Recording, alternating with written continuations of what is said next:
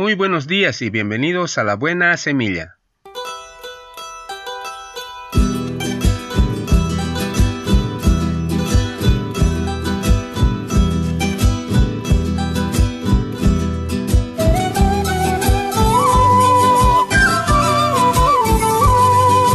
Hola, hola, ¿qué tal? ¿Cómo están? Les saludo con la paz de nuestro amado Señor Jesucristo. Un cordial saludo a todos mis amados hermanos en Cristo Jesús, a toda la iglesia en general Así también para mi amada familia y en sus casitas, en sus hogares, muchas bendiciones, que Dios siempre me los acompañe todos los días en sus hogares. También para mis colegas de trabajo, un cordial saludo, que Dios siempre me los bendiga cada uno de ustedes. Y también para mis amigos en general, les mando un cordial saludo, un abrazo fuerte, un apretón de manos y que Dios me los bendiga siempre, todos los días, en sus hogares, con toda su familia. Hubo una vez dos mejores amigos. Ellos eran inseparables, eran una sola alma. Por alguna razón sus caminos tomaron dos rumbos distintos y se separaron. Y esto inició así. Yo nunca volví a saber de mi amigo hasta el día de ayer, después de 10 años. Y caminando por la calle me encontré a su madre. La saludé y le pregunté por mi amigo. En ese momento sus ojos se llenaron de lágrimas y me miró a los ojos diciendo, murió ayer. No supe qué decir. Ella me seguía mirando y pregunté cómo había muerto. Ella me invitó a su casa. Al llegar allí, me ofreció sentarme en la sala vieja donde pasé gran parte de mi vida, donde siempre jugábamos ahí mi amigo y yo. Me senté y ella comenzó a contarme la triste historia. Hace dos años le diagnosticaron una rara enfermedad y su cura era recibir cada mes una transfusión de sangre durante tres meses. Pero ¿recuerdas que su sangre era muy rara? Sí, lo sé, igual que la mía. Estuvimos buscando donadores y al fin encontramos a un señor vagabundo. Tu amigo, como te acordarás, era muy testarudo. No quería recibir la sangre del vagabundo él decía que de la única persona que recibiría sangre sería de ti. Pero no quiso que te buscáramos. Él decía todas las noches, no lo busquen, estoy seguro que mañana sí vendrá.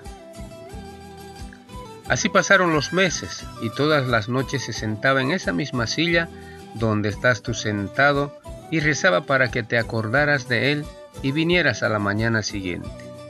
Así acabó su vida y en la última noche de su vida estaba muy mal y sonriendo me dijo, Madre mía, yo sé que pronto mi amigo vendrá.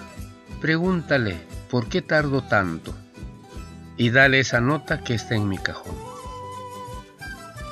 La señora se levantó, regresó y me entregó la nota que decía, Amigo mío, sabía que vendrías. Tardaste un poco, pero no importa. Lo importante es que viniste. Ahora te estoy esperando en otro sitio.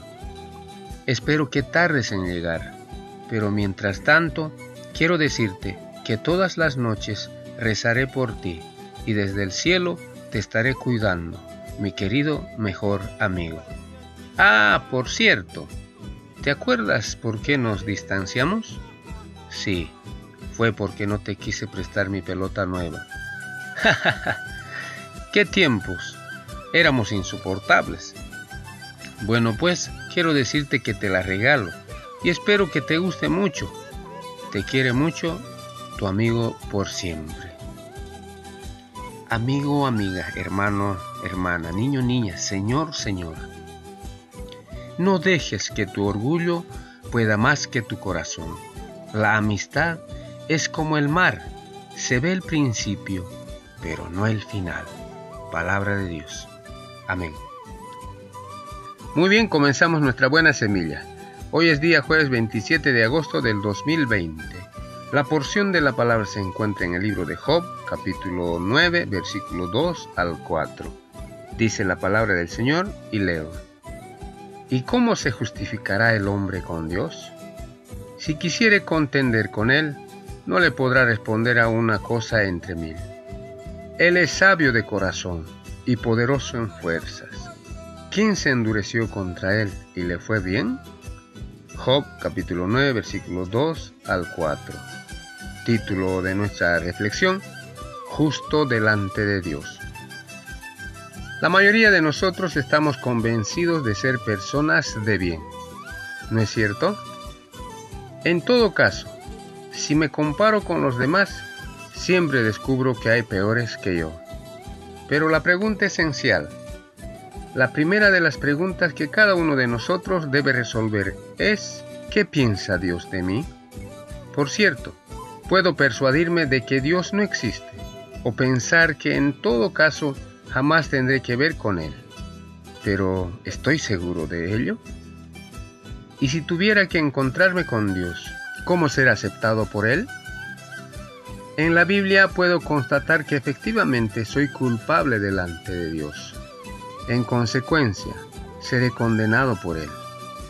Pero también aprendo que Dios, con un amor infinito, envió a su Hijo Jesucristo al mundo para salvar a los que creen en Él. Para hacerlo juntos, Cristo padeció una sola vez por los pecados, el justo por los injustos. Eso lo encontramos en el libro de Primera de Pedro capítulo 3 versículo 18. En lo que me concierne, el amor de Jesucristo, muerto y resucitado, se impuso a mí, me traspasó el corazón, dio su vida por mí porque me amaba. Dios lo castigó en mi lugar por amor a mí. Jesús es, pues, mi Salvador. Soy perdonado, justificado, estoy unido a Él para siempre. ¿Y usted ha creído en el amor de Dios, el amor infinito de Jesucristo por usted? Aún hoy, Él le invita a ir a Él, a acercarse a Él, a creer en Él. Escúchelo y entonces será perdonado, justificado delante de Dios. Usted conocerá la paz, tendrá el gozo de ser su Hijo amado y de vivirlo desde ahora. ¿Puede rechazarse tal oferta? Le pregunto. Y usted tiene la respuesta palabra de Dios. Muy bien, así terminamos la buena semilla el día de hoy. Nos vemos mañana si Dios así lo permite. Hasta pronto.